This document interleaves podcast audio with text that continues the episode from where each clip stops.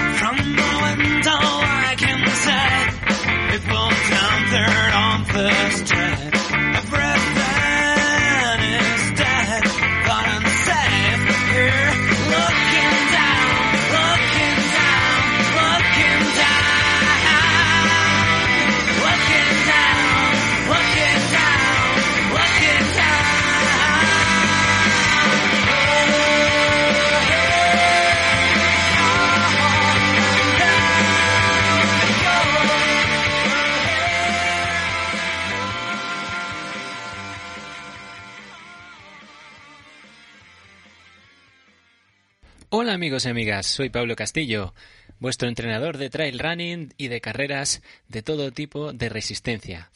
Bueno, ¿cómo estáis? Comenzamos una nueva semana en el podcast y por supuesto hoy volvemos a hablar del artículo que estamos comentando desde la semana pasada. Eh, ya sabéis, es un artículo científico que salió hace bastante poco en el cual eh, pues se habla de las posibles eh, causas problemáticas o los posibles problemas para la salud derivados de realizar pruebas de ultra resistencia a largo plazo. Pues bien, hoy, como os comenté la semana pasada, en la que cual estuvimos hablando un poco del resumen general de todo esto, hoy lo que vamos a hacer es hablar acerca ya de eh, aspectos clave que se han descubierto o que están intentando descubrir eh, por sistemas de órganos. Hoy, eh, en este episodio, para no hacerlo muy largo, me voy a centrar en lo que es el sistema cardiovascular, que es uno de los que, bueno, veo que más os puede interesar. Eh, ya sabéis, todas esas eh, procesos o malformaciones que puede que se deban al entrenamiento y que se originan en el corazón, ya sea en su ventrículo izquierdo, derecho, aurículas, etcétera. Así que sin más, hoy vamos a hablar sobre ello. Es un tema un poco arduo, lo siento mucho, pero creo que merece la pena que lo escuchéis y eh, vamos con ello.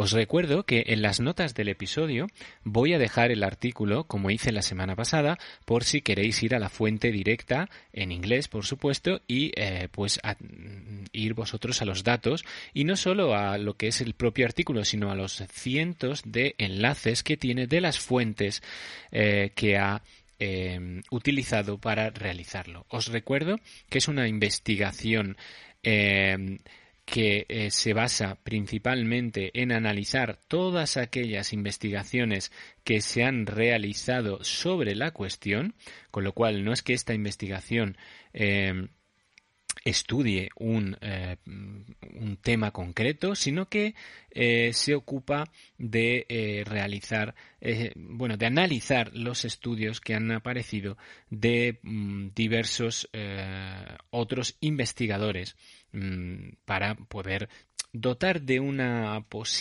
podamos decir de una de una visión general del aspecto de la cuestión eh, sí que es importante eh, seguir analizando que tenemos pocos estudios relacionados con nuestro deporte de la ultradistancia. Bien, pues eh, sin más, vamos a empezar con el sistema cardiovascular. Todos los estudios que se han analizado en este artículo, eh, pues confieren diversos beneficios para la salud como la reducción del riesgo de enfermedades cardiovasculares eh, y de la mortalidad eh, por cualquier causa cuando realizamos, como os decía, ejercicio aeróbico regular, que es la base, por ejemplo, de correr carreras de ultradistancia. Bien, vamos a empezar ahora con lo que un poquito más a detalle han ido encontrando. Los estudios longitudinales eh, que em, se centran específicamente en antiguos atletas de clase mundial y a su vez los comparan con atletas de tiempo libre, lo que somos nosotros, mostraron un efecto beneficioso de respuesta a la dosis en varios deportes de resistencia, incluida la carrera. Sin embargo, también eh, se ha establecido que el entrenamiento crónico a, a largo tiempo de ejercicios de resistencia tiene un impacto estructural y funcional sustancial en el corazón. ¿Qué es este impacto? Pues que lo remodela. Me explico. El corazón sufre una remodelación cardíaca tanto morfológica como histológica y de arritmias. Eh, produce también una disfunción del nódulo sinusual y genera o aparecen puntuaciones elevadas de calcio en las arterias coronarias. Aunque la importancia y las condiciones de estas alteraciones siguen siendo objeto de debate en la comunidad científica. Vamos a hablar un poco de ese corazón del atleta de resistencia. Según estos eh, estudios, ¿vale? El corazón del atleta de resistencia suele presentar una remodelación excéntrica del ventrículo izquierdo y un gran aumento del tamaño del ventrículo derecho y de las aurículas. Debido a que la tensión de la pared del ventrículo derecho es mayor que la del izquierdo durante el ejercicio, más del 50% de los atletas de resistencia presentan agrandamiento del ventrículo derecho. Esta, podemos decir, esta remodelación está totalmente relacionada con el desarrollo de la potencia aeróbica máxima, o lo que conocemos como el VO2 max. Eh, algunos eh, se han encontrado que algunos individuos con grandes aumentos de la masa miocardíaca también pueden mostrar algunas cicatrices de fibrosis. De hecho, eh, en modelos animales de entrenamiento de resistencia crónica eh, encontramos eh, que el mayor tamaño de la, de la cavidad cardíaca se asocia a fibrosis miocardíaca y a una arritmia ventricular significativa. Cada vez hay más pruebas que confirman esta remodelación en humanos. Se ha notificado una mayor prevalencia de fibrosis miocardíaca en el ventrículo izquierdo en maratonistas aparentemente sanos en comparación con sus homólogos sedentarios. Aquí hago un paréntesis respecto al artículo. Quiero eh, que comprendamos todos que eh, cuando hablamos de los homólogos sedentarios o la población general, estamos hablando de personas que normalmente llevan una vida bastante sedentaria, una vida de 8 o 9 a las horas que sean de trabajo, muchos de ellos sentados, y eh, realizan poco o ningún ejercicio.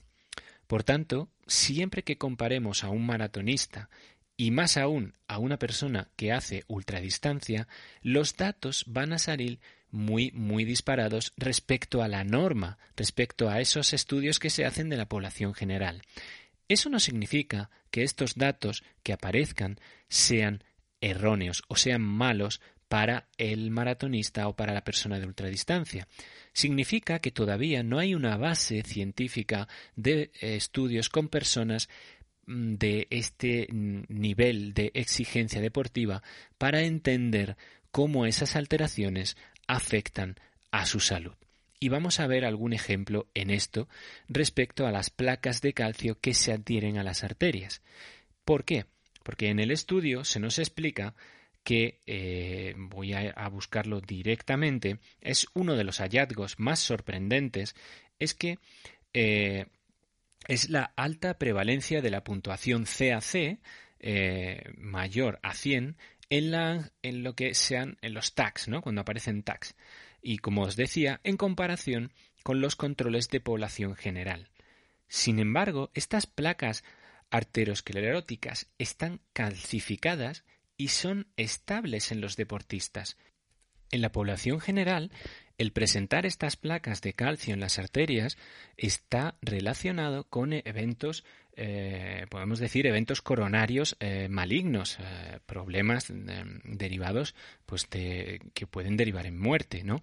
Entonces, los atletas está mm, demostrado que presentan un nivel, como hemos dicho, de calcio mayor en las arterias que en otros casos los estarían llevando a tener problemas Mm, cardíacos graves, pero todavía la ciencia no acaba de entender por qué estas personas, teniendo esos niveles de, calcio en la puntuación CAC, no sufren esos problemas. Eh, especulativamente hay varios estudios eh, dentro de este artículo que em, dicen que esto puede deberse a la flexión mecánica que se produce a largo plazo de las arterias coronarias epicardíacas durante el ejercicio. Esta flexión eh, desencadenará una inflamación y una aterogénesis eh, que producirá una protección respecto a los eventos coronarios. Como veis, está bastante demostrado en todos estos estudios que, repasa el artículo que la carrera de ultradistancia, y no solo la de ultradistancia, también la de maratón, etcétera, eh, y su entrenamiento a largo plazo produce eh, variaciones morfológicas en el corazón, lo cual no significa que sean malas. Eh, podríamos dar un resumen ya de esta parte del sistema cardiovascular eh, y es que, bueno, en el resumen es propio del artículo, ¿no? Y nos lleva a decir que en lo que respecta al sistema cardiovascular y su relación con la carrera de ultradistancia, parece generalmente segura. Pero no podemos eh, obviar que normalmente aparecen personas, y en este caso atletas, que son susceptibles eh, de que la eh, carrera de ultradistancia pueda presentar daños cardíacos, eh, inflamación miocardíaca, cicatrices de fibrosis miocardíaca y un mayor riesgo de fibrilación auricular con una participación prolongada en este tipo de eventos. El estudio pide y ruega que mm, debería explorarse más a fondo eh, en la eh, carrera de ultradistancia, eh, especialmente realizando estudios longitudinales, o sea, estudios a largo plazo de personas que repetidamente se inscriben a este tipo de eventos, como por ejemplo puede ser mi caso.